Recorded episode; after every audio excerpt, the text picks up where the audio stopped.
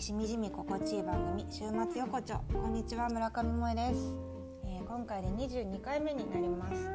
前回のあの一吉さんのね回は高知の一吉さんの高知県の一吉さんの回はあの時撮ったのは私あの長崎の家に大阪から引っ越したばっかりだったんですけどまさかの雪が降っていてもう本当に寒くて多分一番寒い日に撮ったんですよね。であの湯たんぽ2個持ちしててもうなんかこのままどうなるんだろう私の新しい生活っていうあの寒いなんてこう家の中で悩むことがあるんだっていう初めてのちょっと古い一軒家での体験をあの、ね、迎えてるところで結構途方に暮れてたんですけどまあ人間ってね慣れるもので、まあ、一軒家古めの一軒に住むってこういうことだなって思ったら自分なりにこう工夫が生まれて、あのカーテンを早めに閉めてみたりとかいろいろな洋服をね重ね着したりとか工夫しだしたらあのだんだん慣れてきてで、まあ、それと同時にちょっと暖かくなってきたのであの家の周りもいろいろと冒険を探検ですねし始めたら。あのやっぱり九州というか長崎すごいですよね。もう全然今まで住んでなかったので私横浜市出身なので文化が全然違ってあのこの前娘と2人で日曜日に日曜日だからなんかこう朝市とかファーマーズマーケットとかやってるかななんて Google マップで朝市調べて車で行ったらあのもう本当に海の目の前のかき小屋に到着してオイスターですよであの2人で牡蠣を食べてバーベキューみたいにその場で炭火焼きして周りもたくさんいらしててで皆さん本当当たり前に朝ごはんとかブランチにその牡蠣にを食べに来てるんですよね。いらしてて。であのオリーブオイルとかレモンとかなんかアヒージョにするグッズとかいろいろ持ってきててえこんな世界があるんだっていうなんか、う、すごい感動しました。牡蠣小屋が当たり前になってる人たちの文化っていうのを知って。まだまだ知らない日本の文化があるんだななんて思ってはい長崎生活も楽しくなってきましたけど今回はですねあのいつもこの番組、えっと、ゲストの方をお呼びしてますが今回は最初から最後まで私が1人でお送りしたいと思います。というのもですねあのファミリーノートというはい、もうあの知ってくださってる方もいらっしゃるかもしれませんがネクストウィークエンドで、えーと、新しいプロジェクトを始めています。であの一言で言うとこのファミリーノートはあの感情でごめんなさい。家族で作る感情のアルバム「ファミリーノート」っていうふうに呼んでいます。はい、でまあ本当にプロダクトとしてはそんなこと言ってアプリだったりとかねいろいろあるかもしれないんですけど本当にアルバムです。というか、まあ、ノートですね。1冊の。リングブックのリング形式のノートになっていて、まあ、A4 の中身が入るさらに一回り大きいあのハードカバーがそれを追っていまして。であの、まあ、なんでやってるかっていうとやっぱり他人とつながる SNS 全盛期だからこそ最小単位のチーム家族に向けて感情をシェアする機会を作りたいということで中身にですね、えーと、内容としては10のテーマを設けていてノートのテーマを決める家族にインタビューするもっと改めて考える大切な人を改めて認識する1年間の作戦会議をする見つけてちゃんと伝える12ヶ月をかみしめて季節ごとに棚卸しする今の気持ちにタイトルをつける残したいことをきちんと形にする年に1回ちゃんと祝うっていう、え、10の構成になっていてそれを一人称ではなく、ま、家族と一緒に作っていくっていうような、はい、ものになります。でこれをあの、まあ、何度かお話しさせていただいたこともあるんですけどももともとこの着想を得た時というか構想を最初考えていた時はこれをもう本当に何十年もかけて作る家族の秘伝の書みたいなね一冊を考えてたどそんな大げさなものにしちゃったらたわいもないこと書けないじゃんっていうね当たり前のこうツッコミを自分たち自身でしましてで、えーとまあ、毎ちゃんと書いてみると毎日向き合ったりとか毎週向き合うと1年間で書ききれるぐらいの、えー、仕様になってます。うん、やっぱり日本がねあの、まあ、特にいろいろな社会課題があると思うんですけど私たちはこのノートを、まあ、存在意義パーパスの部分を、え4つですね掲げていてハグのない国だから察する文化の国だから褒められることが少ない国だから他人に相談できない国だからっていうまあ、理由がねちゃんとありましてで、あのなかなか伝えられないまま本当は思ってるのにっていうような分かってくれないっていうこう自分のやってることがどんどん見えてきてしまってなんかこう相手に不満が溜まっちゃってみたいなこともすごく多くてで本当にこう不満があるならいいんですけどそれが単純にコミュニケーションミスだったらすごくもったいないななんて思ってずっと思っていました。でやっぱり最初のお話しした通りあの SNS がねどんどん加速して他人と偶然出会うスピードってすごく速くなったと思うんですけどでクラブハウスとかもじゃあ今日はこれについて喋ろうって言って誰かがタイトル入れて「どうもどうも」なんて言いながら喋ってるけど家族とそれやってますかっていうのがまあ自分も含めてね気になっていてちょっとテーマとかきっかけとかじゃあ今日はあのモットーについて考えてみようとか僕たちの大切な人について改めて認識しようとか今月どう過ごしたいとかっていう本当にそんなことでいいんですよ。なんか人生計画とかじゃなくてどう思うっていう感情をシェアすることがやっぱり大事だよなっていうふうに思ったので、あの、楽しくそういったことを書き進められるようなきっかけを提供したいと思っている、え、そんなノートを作っております。であの本当にあの私たちですねこれを出版社さんとかは今回は入っていただかずに今までね雑誌とか手帳とか書籍とかたくさん作らせていただいてきていてあの出版社さんとご一緒しなかったことはなかったんですけど、うん、あの今回は自分たちで完全に自社プロジェクトでやってみたいなっていうふうに、まあ、なんか純粋に思ってまっていうのもこうたくさん本屋さんに並ぶのは嬉しいけど、まあ、自分たちの本当に思想だけで作っているのこう売れるような見かけにしなきゃいけないとかたまたま通りがかった人の目につくようなコピーを帯に書いてみたいななんかそういうことよりはちゃんと伝えて響いた方にあのだけ使ってもらえたらいいやっていうなかなかこうたあの他の会社の利益を上げようと思うとそれがねあの難しい時もあるかもしれないので、うん、今回は完全に自社プロジェクトでクラウドファンディングで3月2日から始めてみました、はい。でまあ、かなりねあの目標は壮大だったんですよ。壮大であのまあ、これにかかる制作資金とか上げてみると本当に何百万もかかって、まあ、大体600万700万ぐらいかかるんですけどなのであの目標をですね500万円っていう風に設定しましてクラウドファンディング3月2日から始めたところなんと24時間で、えー、最初の目標を達成することができました。本当にありがとうございます。結構あの火星に行ったことないですけど火星着陸した時みたいな喜び方をみんなでしまして、うん、チームでこうやって一つのことを喜べるってなかなかねまあ、もちろん企画決まったとかいつもプレゼント取ったよとか嬉しいことってねたくさんあるんですけどこの記事すごいみんなに読んでもらえたとか。でも想像していなかったことだったんですよ。やっぱこんなに早くこんなのたくさんの方に共感していただけるっていう未来が。なので、まあ、そういうこうどうなるかわからないところを攻めてというか始めて本当完全に自分たちの思想からやったことがこれだけ認めていただいたことはすごく嬉しかったです。なので、まあ、あと20日以上あるので、え、セカンドゴールっていうのを設定、ま、できますできるんですよね。クラウドファンディングって。なので私たちはそこに向けて頑張りたいと思っているので引き続き、はい、応援していただけたら嬉しいです。で、えー、と今回はこの週末横丁でせっかくなのでファミリーノートの世界をちょっとだけ体験していただきたいなと思ってやってきました。ってきましたどこかにね。はいいますけどここに。はい。であのー、まあ私たちこのクラウドファンディングを始める前に2月末に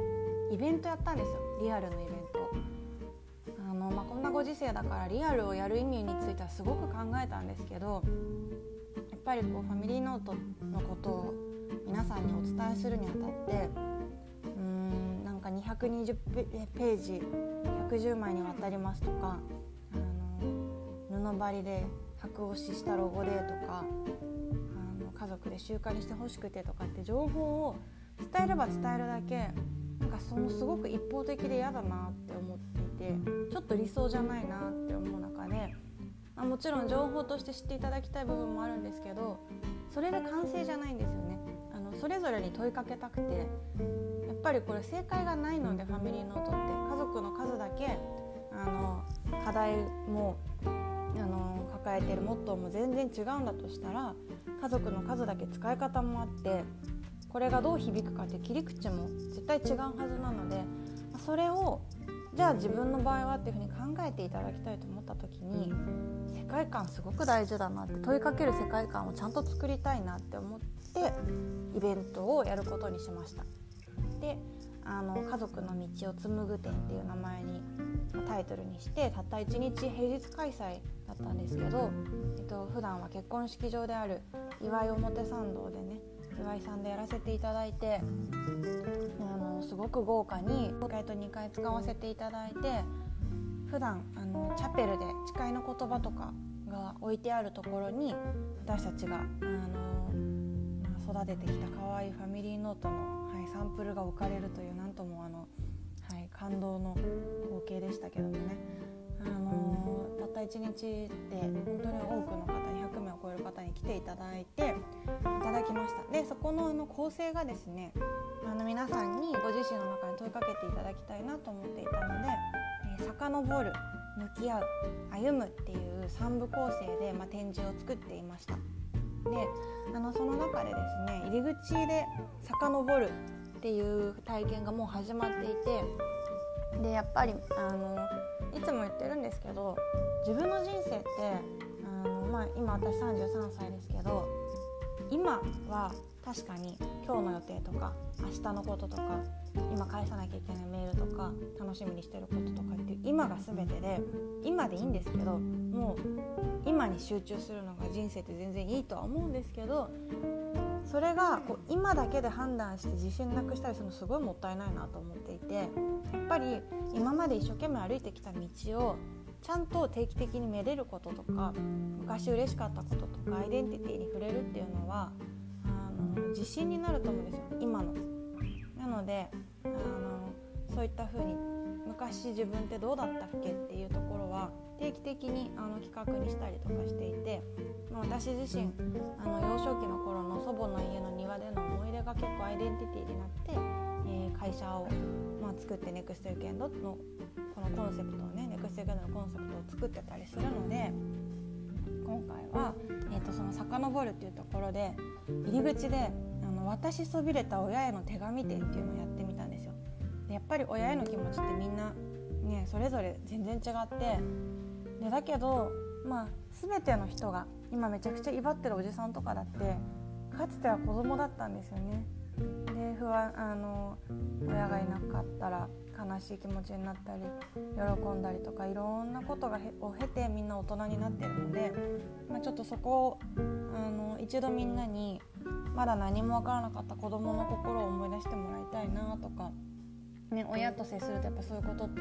多少避けて通れなかったりするのでそこを振り返ってもらいたくてそんな企画をしました。で、えーと、今回そこの「私とびれた親への手紙展」は皆さんに、えーと、親に言えなかった言ってなかったわざわざ言ってなかったようなありがとうをあの手紙を書いていただいて送っていただいてで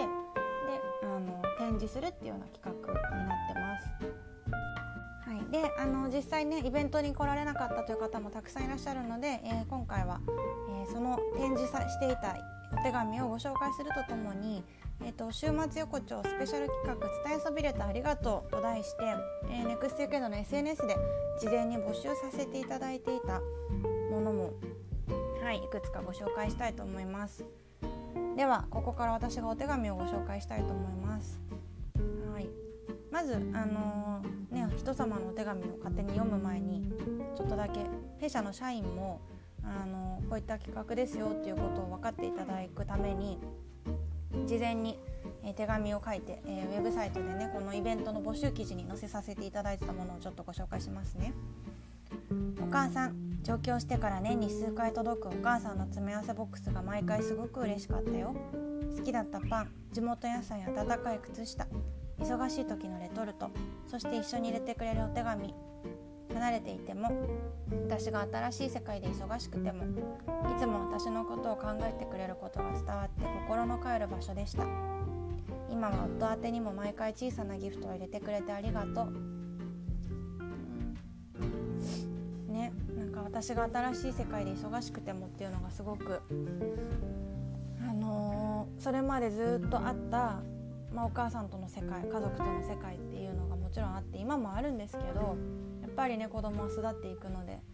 なんかどちらの気持ちにもなれるお手紙でしたね。うん、お母さんへ最近忙しくて少し痩せたんだよねと話した翌日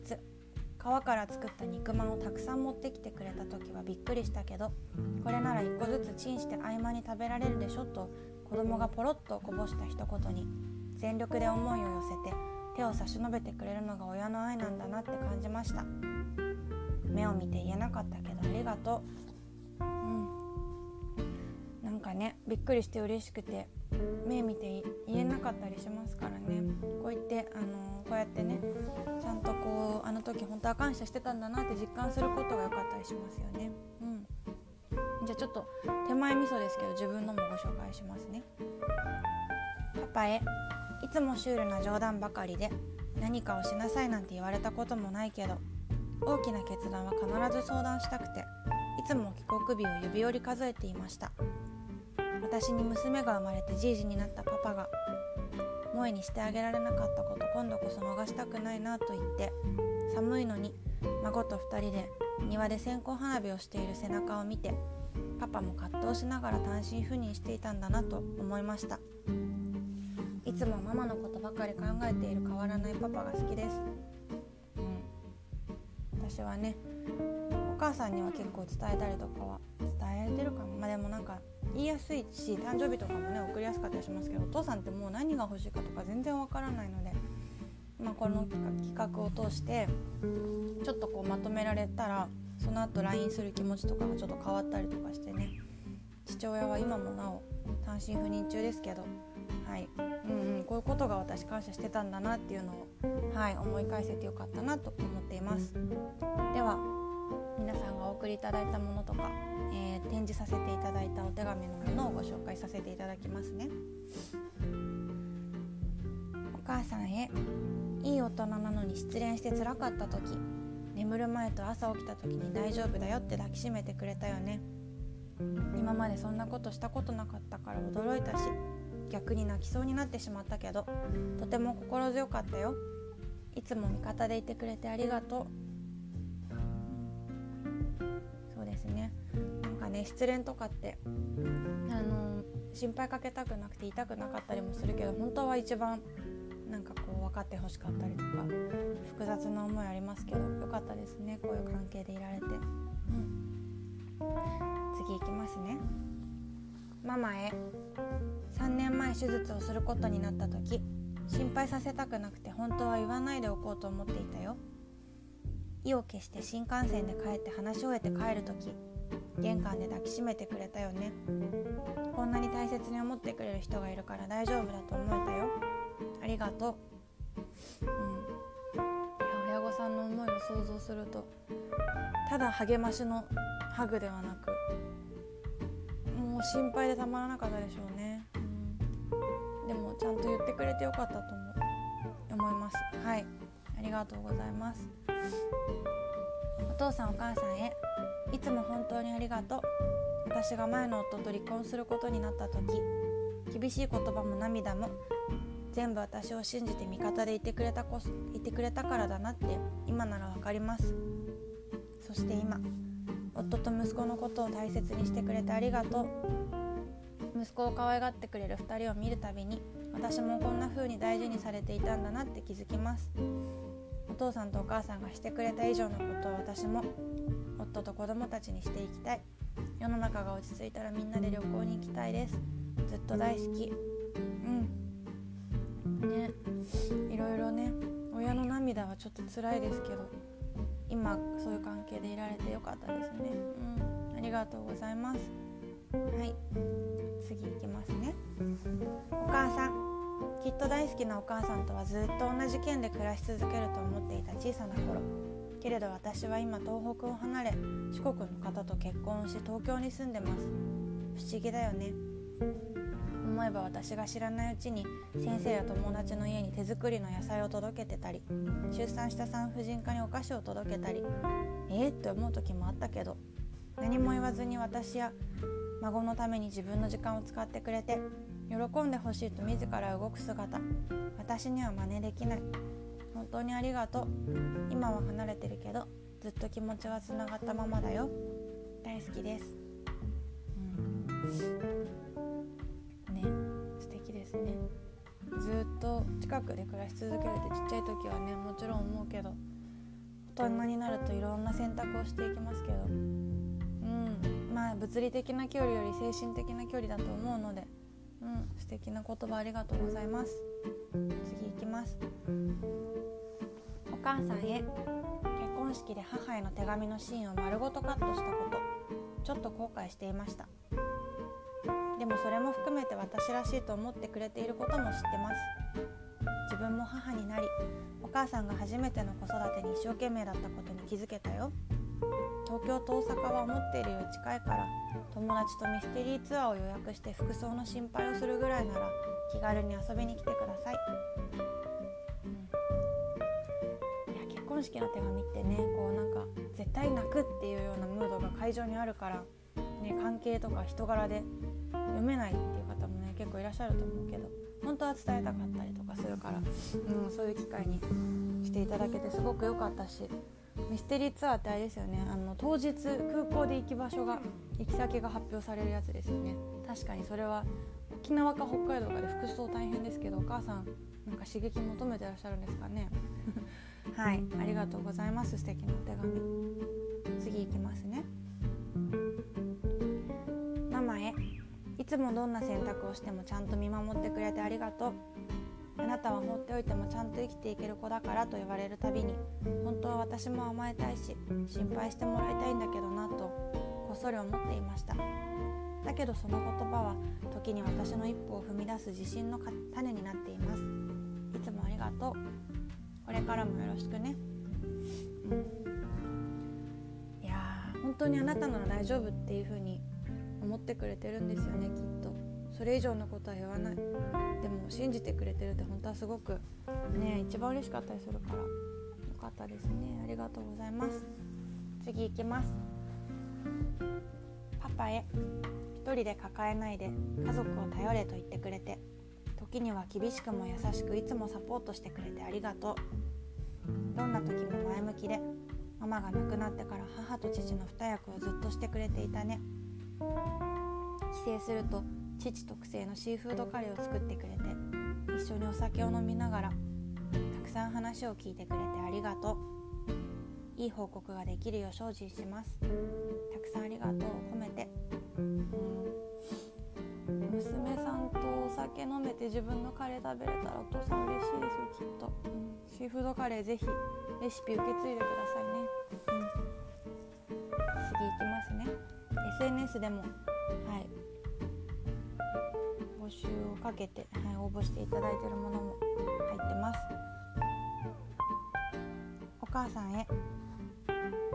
つもいつも大好きだよって言ってくれてありがとう。私がいじめられてた時も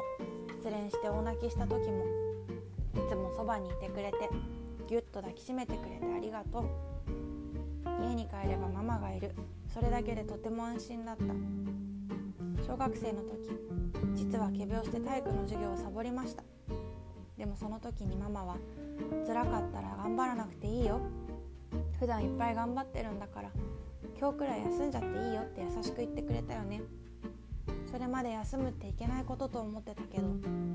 ああ辛かったら言えばいいんだって心がとても軽くなったのを今でも覚えてるよ。いつも家族みんなが安心できる場所を一生懸命作ってくれたんだね。本当にありがとう。母になってようやく家族を作るって言っていた意味が分かりました。天国に行ってもう1年以上経つね。手足は自由に動くようになった。またピアノにテニスに相変わらず楽しんでるのかな。娘は先週2歳になったよ。毎日たくさん話したり歌ったり走り回ったりしてるよ。空からずっと見守っていてね。ごめんなさい。もう何この一人で読んで一人で泣くというシュールな時間を過ごしてるけどもうでもねいやなんかいろんな時を思い出しました。家に帰ればママがいるそれだけでとても安心だったっていうのはね私も母親は専業主婦だったので。学校帰ってきたらいつもいてくれて「今日の夕飯何?」って当たり前に聞いてたけど、ね、自分はそういう選択をしていないのでうん、まあ、娘に同じようなね物理的な安心感を与えられないなっていうのはもう分かっているので、ね、いつもそれができるわけじゃないと思うのでただじゃあどうやったら精神的に帰る場所になるかなっていうのは常に考えているので、ね、今言ってくださったみたいにこうかける言葉とかね、うん、家族を作るっていうのはもう当たり前にあるものじゃないから、ね、それが、まあ、やりたくてファミリーノートを企画しているようなものなのでとても素敵なお手紙お母さんきっとあの前より近くで聞いてくださってると思います。ありがとうございます。はい。ということでまだまだご紹介したいお手紙はたくさんあるんですけど、まあ、こういった風に、えーとまあ、幼少期から今今に向き合うところまでたくさんやっぱり親に対してちょっと気持ちを綴ってみるといろんな気持ちになれたりもするので、まあ、あのこういったことをファミリーノートはね一冊通して、えー、自分の小さな頃のアイデンティティから今に向き合ってでこれからどうありたいのかっていう一本の道を描いてでそれを習慣にしていくことで、まあ、それぞれの人生が唯一無二だよっていうところをあの常に、伝えていけるというか気づいていただくきっかけを作れたらなっていうふうに思ってやってます。でこのプロジェクトはですねあのまだ、えクラウドファンディングであと20日以上挑戦中なので、え今からでももちろんあの支援していただければ、え5月にはねお届けすることができますしあと実はこれ先行して、え、去年の年末から14人の方にプロジェクトメンバーとして使っていただいていたんですけど本当にその中でもすでに私たちが想像もしていなかったようなあの感想とか使い方、えー、習慣をね皆さんが報告してくださっていてあのお互いの気持ちを可視化できて愛おしさが増しましたっていう意見だったりとか良かれと思って察していたけどボタンをかけ違ってたかもしれないとかね。それはあの小学校6年生の息子さんと暮らされているお母様からの,、はい、あの感想の体験談なんですけどやっぱり人間だからあの一度この人はこういう人っていう風に思っても毎日変わっていくんですけど特にね息子さんなんてやっぱり赤ちゃんの時からこの子はこうだからって思ってても小学校高学年になって中学生高校生になったらもう全然違う、ね、あの部分とか知らない世界っていうのが出てくると思うけど、まあ、やっぱり親はこの子っていう風にねちっちゃな時からずっと見てきているのでなんかそれが寂しくもあったりとかもするんですけど今のお互いをちゃんと価値観をすり合わせられてでそれでいて変わらない部分もねあのあったりするので。まあ、そこの掛け違えたボタンって表現されてますけどそれがあの分かってよかったっていうふうに言っていただいて実際にあの皆さんに書いていただいたノートを、展示イベントでも飾らせていただいたんですけどこの方の小学校6年生のお子さんは本当に交換日記みたいに一緒に書いたっていうよりは、えー、ノート置いとくと翌朝返事が来てるみたいな素敵な使い方をしてくださっていたんですけどママの作る料理で好きなものはっていうインタビューを書いておくと翌朝そこに可愛いね男の子の小学生らしい字で「アップルパイ」って書いてあったのとかを見て、うん、もう私はそれだけで胸がいっぱいになりましたけど。はい。とは本当に毎日一緒にいて話をしていても意外と大事なことを知らなかったなと気づきましたとかながらではなくちゃんと座って向き合って話す時間が増えましたとか。うん本当にあのたくさんのご意見をいただいています。なので、まあ、今は、えーと、基本的にはノートなので、まあ、あのそのノートといってももちろん白紙ではなく最初にお話しした10のテーマに合わせて書き進んでいただけるようなのデザインを作っておりますがやっぱり使っていただいた家族の数だけ、えー、全然違う本が出来上がっていくと思うので、えー、その景色を一緒に1年後見られたらいいなと思ってます。あとはあのクラウドファンディングの支援コメントとかを見ていてあのあこういう使い方もあるんだっていうのとかがあったのは初孫が生まれたので、えー、一冊おばあちゃんからの本として書き上げたいですとかねめちゃくちゃ素敵ですよねぱり私自身も祖母がの4人目の孫だったので私が物心ついた時はおばあちゃんはもうおばあちゃんという存在で当たり前だったんですけどおばあちゃんは何でも知ってると思ってたしけどおばあちゃんだって初めておばあちゃんになる瞬間があってその感情を残してくれてたりとかなんかレシピが書いてあったりとかしたらすごい宝物になるなっていうふうに思ったりしました。はい。なのでえっ、ー、とまあファミリーノート続けられるかなとか不安に思う方もいらっしゃるかもしれないんですけど正解がねないので、まあ、どうやったらちょっとでも楽しく使えるかなっていうところを大事にしながらあと今回本当に初年度なのでぱりそこの使っていただかないと何も始まらないので、えー、私たちもこのクラウドファンディングを通したベーシックプランにファミリーノート本体だけではなくファミリーノートクラブっていう、ま、サポート体制をちゃんとつけて1年間結構こまめに毎月ねあのいろいろな企画をやってサポートさせていただこうと思っていてでメンバー同士がそこで出会えたりとかも、えー、できるようにしたいなと思っているので、まあ、とはいえコミュニケーションがメインというよりはそうそうこうありたいんだっていうふうにあの精神的に帰る場所というかあのそういう同じあの志を持つ方同士がモチベーションを高め合えたらいいなっていうことがメインなので、はい、全然あの気負いすぎず参加していただけたらいいなと思ってます。はいクラウドファンディングもあと20日以上あるのでセカンドゴールに向けて頑張りたいと思うので、えこれからも応援していただけたら嬉しいですそれでは、えー、今回は、